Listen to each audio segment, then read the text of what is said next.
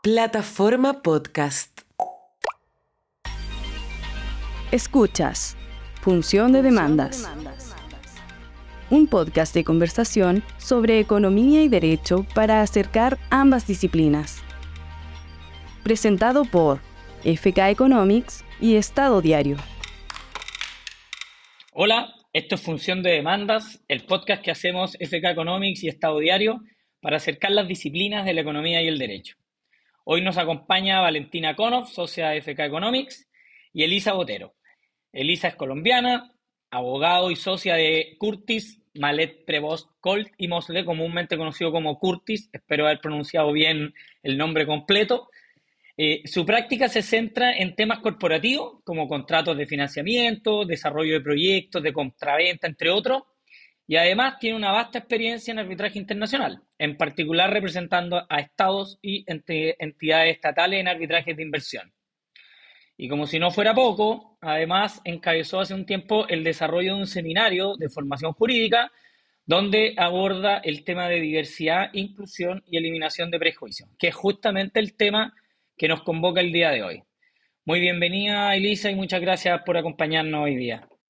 Juan Pablo, Valentina, un gusto. Me encanta tener el espacio para conversar de este tema que me apasiona. Muy bienvenida, Elisa. Excelente. Oye, lo, lo, primero que se nos viene a la cabeza cuando hablamos de diversidad, evidentemente, es la diversidad de género, que probablemente es lo que se, lo que se lleva una buena parte de los titulares en materia de diversidad. Pero pero hoy día queremos hablar de diversidad en un sentido más amplio. Diversidad de género, diversidad sexual, diversidad cultural, diversidad de idiomas.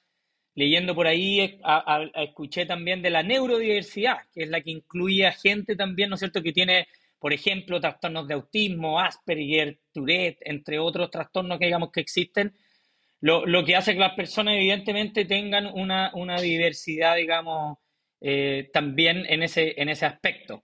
Finalmente, la inclusión de gente que no calce con nuestra cultura, da lo mismo el motivo que sea, ¿no es cierto?, es lo que hace finalmente que el ambiente sea más diverso.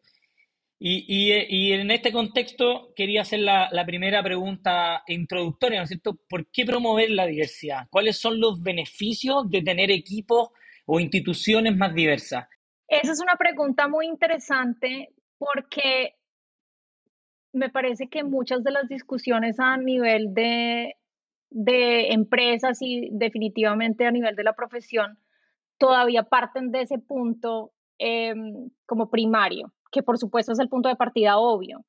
Eh, yo a veces me siento como frustrada, la verdad confieso, volver a ese punto porque me parece que la diversidad es valiosa per se. Pero para los que no están comprometidos con esa postura, si se quiere, casi que ética, es la diversidad es valiosa desde un punto de vista de negocios. Hay una cantidad eh, vasta de estudios que muestran que equipos más diversos producen resultados económicos superiores. Eh, las razones para eso, pues, son igualmente diversas, valga la redundancia. Em, recientemente vi un estudio, por ejemplo, que los equipos liderados por mujeres tenían mejores resultados y eso tiene mucho que ver con la forma de liderazgo de las mujeres y los ambientes de trabajo em, un poco más abiertos, comprensivos, cálidos que logran eh, crear para, sus equipos, obviamente como una generalidad. Eh, pero desde el punto de vista, digamos, para traerlo a la profesión, es importante la diversidad porque permite tener en cuenta una variedad más amplia de perspectivas en la solución de los problemas. Entonces, cada uno trae su, su contexto, su formación, su trayectoria al ejercicio como diario de la profesión y en la medida en que haya diferentes contextos, diferentes trayectorias, diferentes educaciones, pues los problemas van a quedar, si se quiere, mejor resueltos. va a ser mucho más exhaustivo el análisis em, porque va a tomar en cuenta muchas más perspectivas que van a ser invisibles em, para ciertos individuos dentro de ese equipo porque no tienen un determinado eh, trayectoria. Entonces, solo desde el punto de vista, más allá de la motivación, solo desde el punto de vista de ser sistemáticos, ser exhaustivos, es valioso tener posiciones diversas dentro de, un equipo. Elisa, mencionaste, citando, citando por ahí que habías leído algún estudio, ¿no es cierto?, de que equipos más diversos eh, eran más productivos, más eficientes. Em, lo que me lleva a la pregunta de la motivación que hay detrás de ser diverso. ¿Importa cuáles sean los motivos? Y aquí lo que, quiero ir a la clásica dicotomía de estamos siendo diversos por, por, un tema de, justicia social, de ponernos al día con, la inequidad, digamos, que ha habido por, por décadas respecto de, de, todas estas, entre comillas, minorías, ¿cierto? Partiendo por mujeres y por todos los demás grupos que hemos hablado, versus este concepto que se ha acuñado del diversity washing, ¿no es cierto? Entonces, son dos motivaciones, pero radicalmente distintas, casi que podríamos decir opuestas. Pero mi pregunta va un poco al fondo, en el contexto en el que estamos, donde queremos promover y generar un cambio cultural, ¿no es cierto?, hacia una mayor apertura a, equipos diversos. ¿Importa cuál sea el motivo? Em, qué pregunta compleja. Importa desde el punto de vista emocional. Yo quisiera que todo el mundo estuviera motivado porque es lo correcto pero si el resultado que produce es el mismo, eh, si la motivación es más de negocios y digamos el, el goodwill que eso te puede eh, construir para tus, tu, tu público interno, tus, tus stakeholders externos, tus accionistas, pues si el resultado es el mismo, eh, creo que nos debe ser indiferente. Creo que hay una tercera alternativa que es la verdaderamente problemática, que no es tanto el motivo detrás de la acción, sino solo decir que se están haciendo esfuerzos de diversidad, pero no hacer nada. O sea, es, es como el diversity washing en extremo, porque no solo es la intención, digamos, de negocio detrás de la iniciativa, sino el, el puro como espejismo sin nada de contenido detrás. Claro, el tratar Pero en el tema de la intención, no. Perdón, dale, Valentín. No, te estaba diciendo que el tratar de ser políticamente correcto, pero como una especie de, de pantalla, no, no, real, no, no real. Exacto, no real. Ahora, si la motivación es esa, pero el resultado es diversidad, em, a mí en particular creo que no me importa tanto. Entonces, por decir, lo, lo menciono, me gusta siempre poner en estas conversaciones que son como tan cargadas, eh, mi experiencia personal porque yo, misma me sacrifico como ejemplo, pero, pero recientemente me invitaron a hablar en un panel, en una conferencia bastante importante en el sector energético. Eh, yo era la única mujer en el panel, era además la más joven, eh, y estoy bastante segura que me invitaron por ser mujer, porque necesitaban una mujer. Entonces yo tengo dos opciones. Puedo como que protestar contra esa realidad o puedo tomar ventaja de la oportunidad y lucirme. Y así como creo que fue la, fui la cuota, creo que también fue la que me, fui la que mejor lo hice, con pues modestia aparte, pero fui la que recibí como comentarios más elogiosos. Tal vez es porque es con relación a mí que hay más disparidad entre la expectativa del público y mi, y mi desempeño. Eh, pero por la razón que sea, yo puedo como que amargarme, protestar como por esa oportunidad que se me abre por el hecho de que soy mujer latina en los Estados Unidos, o pues puedo tomar ventaja de ella. Entonces, esa es, digamos, mi postura actual con respecto a la intención. Y en un mundo ideal, la intención pues sería como más pura. Pero pues en este mismo mundo vivimos y, y estas son las cartas con las que jugamos ahora. Perfecto, pero mencionaste al pasar el tema de la cuota, hacer una cuota, y ahí hay debate eh, grande. Por un lado hay gente que dice, bueno, lo que importa acá es el mérito, independiente del color de piel, el origen, el sexo, religión, disciplina. y por otro, y ahí es un punto, claro, válido, y por otro lado, eh, la discusión de, bueno, si es que nunca se rompe este, esta inercia de que solamente siempre son los mismos, se reparten los cupos en, en una tendencia bastante homogénea, bueno, cuando, cuando, cuando, cuando efectivamente se le va a dar espacio a mujeres, a otras disciplinas, a otros orígenes. Eh, ¿Cuál es tu postura en, en relación a, a las cuotas? Es una postura que constantemente evoluciona porque es un tema tan difícil, ¿no? Eh, tiene tantas aristas. Es difícil contradecir la posición o estar opuesto a la posición de que, de que lo que debe prevalecer es el mérito.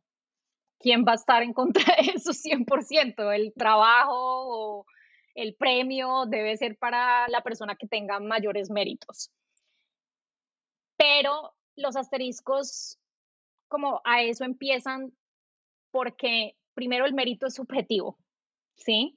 Si estamos hablando de, de, de, de decisiones humanas de quién es mejor que otro, ya estamos insertando necesariamente un nivel de subjetividad que va a impactar el outcome. Entonces, eso por un lado. Por otro lado, claro, el mérito, digamos, bruto em, es lo que debe primar, pero cuando ya estamos con dos candidatos al momento de una decisión, esos dos candidatos no empezaron en el mismo punto de partida. Entonces, lo que, lo que vemos mucho en la profesión es que, y lo enfrento yo todos los días también en, en mi organización, es que ya llegamos al momento de buscar a un lateral partner y solo hay hombres. Claro. Pues que todos tienen muchos méritos, pero no llegaron hasta allá las mujeres, digamos. Por otro lado, desde el punto de vista de ser la minoría, esa percepción que pueden tener otros de que uno es la cuota es sumamente petrificante. Digamos, esto en la literatura sobre diversidad se llama stereotype threat. No en el contexto de las cuotas específicamente, pero esta idea de que tú tienes unas expectativas sobre cómo la sociedad va a pensar sobre ti y de alguna manera el miedo a que te, te calcen dentro de esos estereotipos los vuelve self-fulfilling. ¿Cuál es la palabra que busco en español? Los, los cumple. Entonces, por decir, yo vuelvo a usarme como ejemplo, yo tenía em, miedo a hablar en público en inglés, por muchos años lo tuve porque tengo un acento en inglés. Entonces, y me, me preocupaba que si la gente me oía hablar con acento, iba a pensar que yo era menos inteligente y entonces no hablaba. Entonces se, se, termina como volviendo un círculo como vicioso.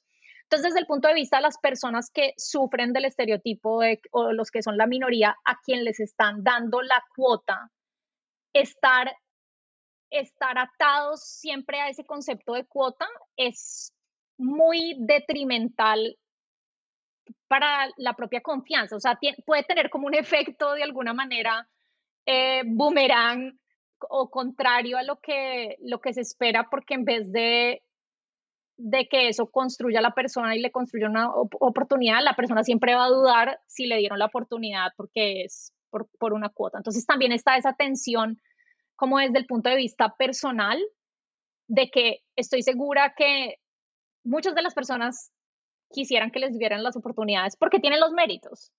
Y yo también batallo con eso, soy como que, ¿y por qué no me invitaron? Porque es la que más sé de este tema. Entonces, siempre esa duda como que genera mucha molestia y eso es otra complicación que me parece que el tema de cuotas, que, que, entra dentro de, de, la discusión sobre cuotas. Entonces, es, es un tema de mucha complejidad. No sé si, no sé si he llegado como a una postura definitiva en el tema, pero volviendo al tema de el mérito, hablemos como de no la cuota, sino solamente parémonos en el principio de que el trabajo, el ascenso, el premio, lo recibe solo el mejor, ¿sí? Ese concepto de quién es el mejor, ya no hablemos de cuotas, pasemos a, partamos de que queremos vivir en el mundo del mérito absoluto. Ese concepto de quién es el mejor es completamente subjetivo y es donde entran ahí los sesgos implícitos, en inglés les llamamos implicit biases, que por el mismo hecho de ser humanos todos tenemos. Y es, y es ahí donde yo creo que como que la idea de la meritocracia requiere como un replanteamiento fuerte, porque hay también un montón de estudios, hay un estudio súper interesante que es una simulación de computador que simula una organización como de ocho, de ocho niveles y empiezan en el nivel de más abajo, misma cantidad de hombres y de mujeres en esta organización ficticia. Y el, y el modelo corre varios ciclos de, de, de ascensos y asume un cierto nivel de, de digamos, de despidos eh, a los bad performance en cada nivel y de ascensos de los mejores al siguiente nivel. Y lo que hacen los, los académicos en este estudio es que asignan los, los, los evaluaciones de desempeño, los, los rankings, digamos, numéricos, de manera aleatoria pero a los hombres en esta organización ficticia siempre les ponen un punto porcentual más. Entonces es totalmente aleatorio, pero a los hombres están compensados con un mejor desempeño por un 1%. Y lo que hace en el ejercicio, eh, que de nuevo es un, es un ejercicio puramente eh, teórico en un computador, es que corren 20 ciclos de promoción, salen unos, suben los mejores entre comillas, y al final tienes una organización donde en la cabeza hay puros hombres. Solo por un 1% de diferencia en la percepción de ese desempeño, en esas evaluaciones. Entonces, cuando hablemos de mérito en oposición a la idea de cuotas, creo que siempre hay que ponerle un asterisco muy grande a esa idea de qué es mérito.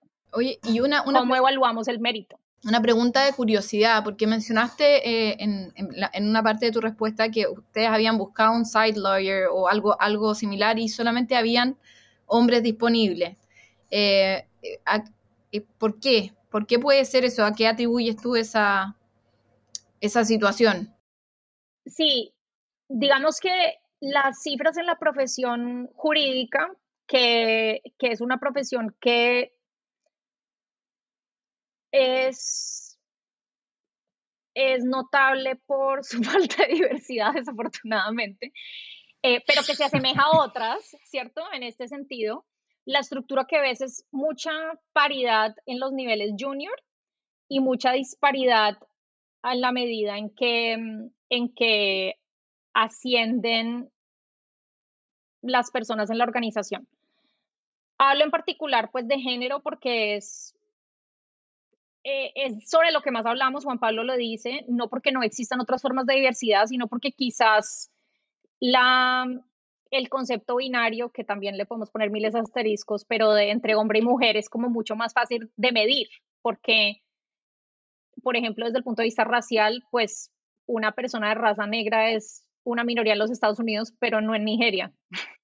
Entonces, eh, esos otros conceptos son muy relativos, ¿cierto? El de hombre y mujer, digamos que Además, sí, además que las mujeres son la minoría, entre comillas, más grande, pero por. Exacto, exacto, también eso, también eso, pero todas esas otras categorías, digamos que de todas las identidades, la identidad de género es como la que más se expresa de forma externa y es más constante independientemente de donde estés. O sea, yo en, en, en Estados Unidos soy una mujer latina, en Colombia soy una mujer no soy una mujer latina, latina no es una cosa que uno es en Colombia, ¿ya? Claro. Entonces, em, pero, pero entonces hablemos de diversidad de género dentro de la profesión jurídica. Lo que ves es que hay mucha paridad eh, en los niveles junior y a medida que asciendes y que avanzas en tu carrera, carrera empieza a haber una disparidad brutal. Y es lo mismo en las finanzas, hay muchos más hombres que mujeres, pero por montones. ¿Por qué pasa eso?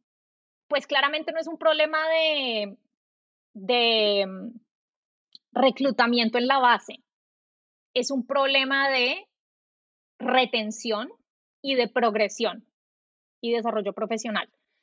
¿A qué se atribuye esa falta de retención y promoción? Una de las razones es que las mujeres, y esto es apunta a la, a la importancia de la retención y la dificultad de retener mujeres, es que las mujeres tienen un peso mayor de la carga del hogar. Entonces, digamos que tenemos una pareja, hombre y mujer, y ambos son abogados, em, es más común, estamos haciendo generalizaciones, pero que la mujer se tenga que ir temprano para recoger a los niños. Y entre otras, esto también es difícil para los hombres, porque si un, si un hombre quiere ser un buen papá y quiere recoger a sus niños, la realidad es que va a enfrentar un, una una barrera cultural. Un, ¿qué se dice? Un, juicio, un juicio social si le dice a su jefe, perdón, me voy a las 5 porque voy a recoger a mis niños. Esa es, la realidad, es también una dificultad para los hombres. Esto digamos que es muestra de que la falta de diversidad nos afecta a todos, digámoslo así. Em, entonces, eso en cuanto al tema de retención, creo que tiene que ver mucho con el rol que asume la mujer en el cuidado del hogar, en el cuidado de la familia, ¿cierto? En el cuidado de los padres, para, para digamos, el, el, rango de edad en el que estamos nosotros, ya estamos en el sándwich, hay que mirar hacia arriba y también hacia abajo. Y en los temas de progresión, se vuelve como un círculo vicioso muy desafortunado. Las mujeres, como no tienen mujeres a quienes emular, entonces tienen menos como visibilidad sobre las opciones que hay para su carrera profesional, tienen menos opciones de mentoría por parte de mujeres em, y son y empiezan ya también a jugar estos sesgos implícitos eh, que son lo que son, nadie es culpable de ellos, es simplemente la forma en que funciona nuestro cerebro, pero que se revelan en la forma en que esas mujeres son evaluadas con respecto al desempeño de un hombre. Entonces, si, si hacen socios a los mejores, pero a la hora de hacer esas evaluaciones estamos cargados de todas estas cargas que, tenemos, pues es mucho más difícil para las mujeres progresar en esos esquemas. Entonces, pues... Ahí te quería hacer una, una entonces, pregunta. ¿Eso qué hace? Sí. Eh, no, de seguimiento, que en el fondo, Dale, te escucho. ¿qué políticas? Porque me, parece que este tema apunta a, como a una falta, no, no, no, tanto de, las mujeres, sino como de una respuesta de parte de las empresas a hacer más fácil la corresponsabilidad familiar. O sea, tanto para los papás como para, para las mamás eh, o hijos que tienen que hacerse cargo de, su, de sus papás. Quien sabe es la, la empresa la que de alguna manera podría generar algún tipo de política, facilidad, como para construir al final una mejor sociedad, porque me imagino que para nadie es muy feliz pensar en, su vejez eh, a cargo de alguien que no te quiere, no te conoce, no te va a cuidar. Eh, entonces, no, no, sé si es que tienes ejemplos o, o ideas o propuestas.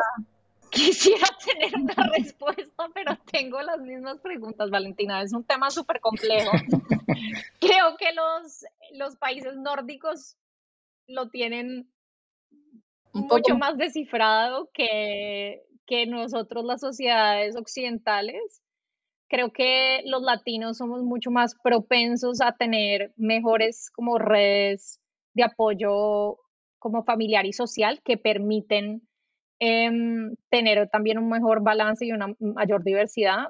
Los, los gringos están en el último lugar en esos temas porque pues es, es, ya que nos metemos como en temas muy sociológicos y de cómo se ha desarrollado este país, pero, pero yendo a lo más básico de lo logístico, pues es un país tan grande que rara vez una persona vive en el mismo lugar donde creció o donde está su familia.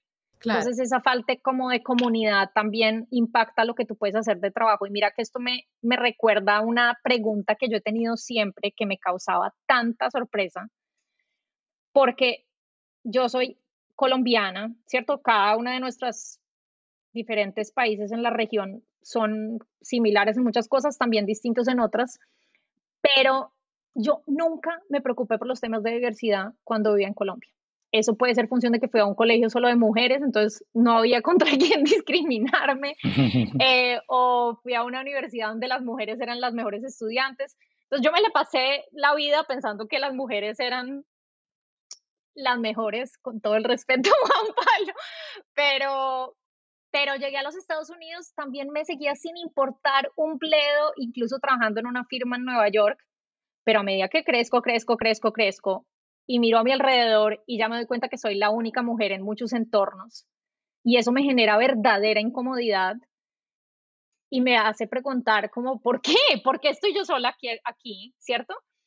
Eso no solo me, me preocupaba como en vacío, sino comparado a lo que yo veía en Colombia.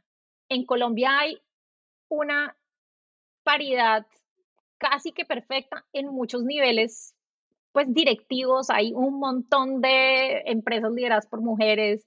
Eh, eh, no, no, es un tema como del día a día. Y, y yo me preguntaba, bueno, ¿por qué será eso? Y también en parte, y volviendo a la idea de cómo las mujeres son más responsables de las labores del hogar, en nuestros países latinos, y esto es desafortunado, pero hay una, una gran, hay batallones de personas apalancado esto en la inequidad propia de nuestros países, pero que se dedican al servicio doméstico. ¿Y eso qué hace? Que le permite a las mujeres terminar de dedicarse al trabajo. Eso en Estados Unidos, por eso es un problema tan social, no existe. Entonces las mujeres de, literalmente, muchos tienen que tomar la decisión entre trabajo y toda esa plata se la pago una nana, pues más bien educo a mis hijos yo que lo voy a hacer con cariño. Entonces, pues esa ecuación es, es muy, muy obvia. Para hablar de los temas económicos, es una clara decisión económica, ¿no? Sí. Em, pero, ¿qué pueden hacer las empresas? O sea, hay una, una mm, empresa muy chévere que acaban de arrancar eh, una amiga y, su colega que trata justo de resolver este problema de, se llama Keep Company, eh, Plug, para, para ellas. Y lo que están haciendo es apoyar con coaching a las empresas para que las empresas les puedan dar un mejor apoyo a sus empleados em, que tienen responsabilidades de, de cuidado de otros. Entonces, ellos están tratando de resolver este problema de la, de la retención, tratando de apoyar a las personas, dándole mejores herramientas para que puedan cumplir con ese rol como cuidadores, sean padres, sean eh, personas adultas cuidando de sus mayores, personas que están cuidando de sus familiares con alguna enfermedad. Entonces, ese, puede, ese es una, un intento, creo que yo, creo yo, muy valioso de resolver ese problema, pero pues todo está por hacer, es muy difícil. Es que hay que trabajar en muchos niveles, porque es que también lo que pasa es que al nivel de lo que ya estamos trabajando nosotros, digamos que es a nivel de empresas, el primer filtro en el que puedes trabajar el tema de diversidad es el reclutamiento, pero ya ahí es tarde, porque ya tienes un pool que ya tiene, ya, ya no está necesariamente par sobre todo en estas otras diversidades más allá del género de las que, de las que no hemos hablado tanto. Entonces, pues te tienes que devolver más y más. Y digamos que los estudiosos de la diversidad dicen, casi que hay que ir a kindergarten. Y eso me recuerda también otro estudio, qué pena que tiro tanto estudio, eh, pero, pero he leído mucho sobre este tema porque realmente me apasiona, pero es, es, es, un, es una muestra, es un estudio que prueba la existencia de, de sesgos implícitos incluso de una persona hacia miembros de su mismo grupo. Y este experimento que hicieron es que invitaron a, unas, a un grupo de mamás con sus bebés eh, en edad de gateo y les preguntaron, eh, les mostraron como una serie de obstáculos eh, en un parquecillo para niños y les preguntaron a, sus, a las mamás cómo creían que sus hijos les iba a ir haciendo como esos obstáculos a la hora de gatear.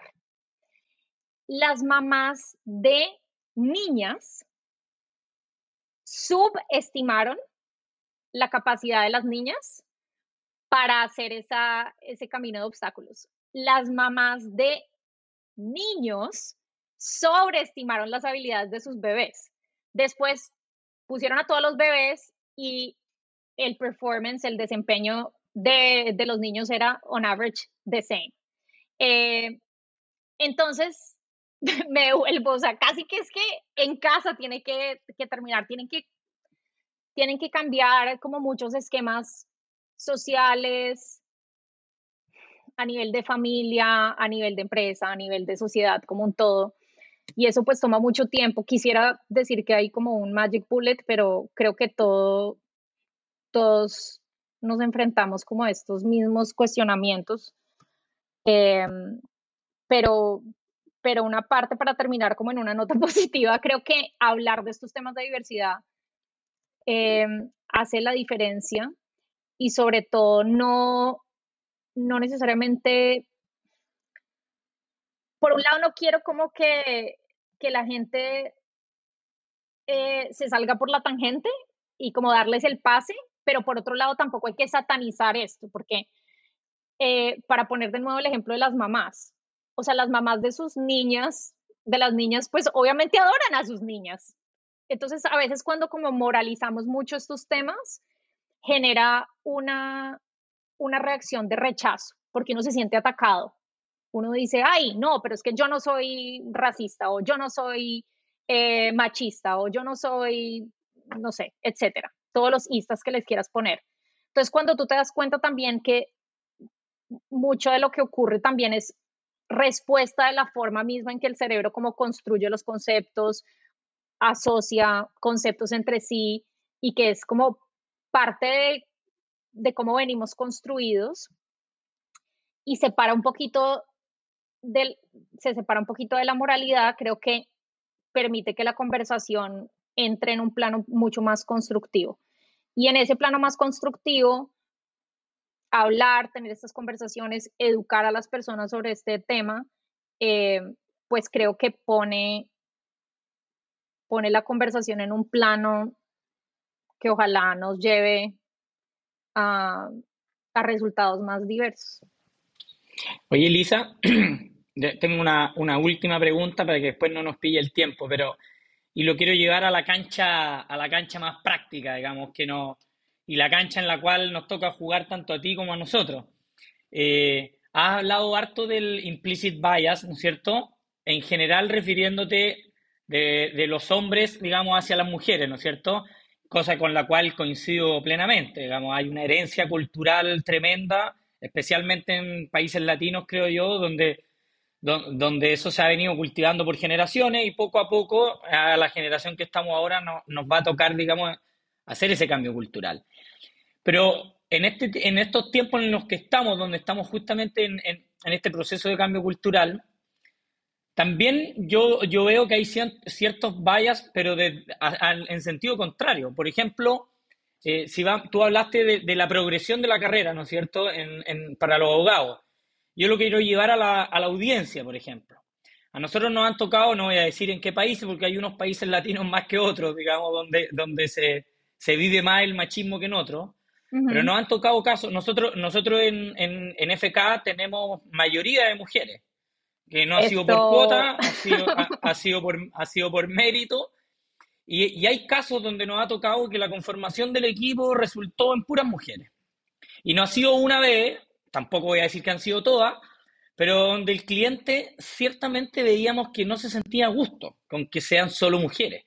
Y hasta el día final, estuvo reclamando y no fue hasta que hablamos con otra persona del equipo donde entendimos un poco más de a dónde venía esa, esa desilusión, ese enojo por parte del abogado y era básicamente porque eran puras mujeres. Lo mismo nos pasa al revés, que de repente dice, oye, ¿sabes que el tribunal ahora quedó compuesto por puras mujeres? O por dos de tres que son mujeres. Y son mujeres que uno sabe tienen un track record de hablar de temas de diversidad y que son la punta de lanza en términos de conformar más tribunales por mujeres, etcétera, etcétera. Por lo tanto, necesitamos que haya una mujer en el equipo. Eh, poniendo un poco esos dos ejemplos, te toca vivir en la práctica, digamos, en concreto, ese bias, digamos, en, las audiencias, ya sea para allá o para acá. Por ejemplo, que, un, árbitro mujer, digamos, se sienta más, no, no voy a decir convencida o atraída o, cómoda, digamos, con la declaración, por ejemplo, de una experta mujer versus de un experto hombre. O, o, incluso siendo abogado de parte, no sé si te ha tocado donde dice, oye, mira, si, si la presidenta del tribunal es mujer, ¿no nos convendrá que en el equipo de expertos también haya una mujer? Sí, he sido parte de esas conversaciones. Em, y de nuevo, yo creo que acá, pues es que no podemos huirle a las realidades. Es, es así. Tanto, los dos ejemplos que tú has contado, los he vivido también, me parece totalmente genuino. Y, son preocupaciones que uno tiene que tener con el cliente, con tus contrapartes, con... Em, a ver, yo, yo no necesariamente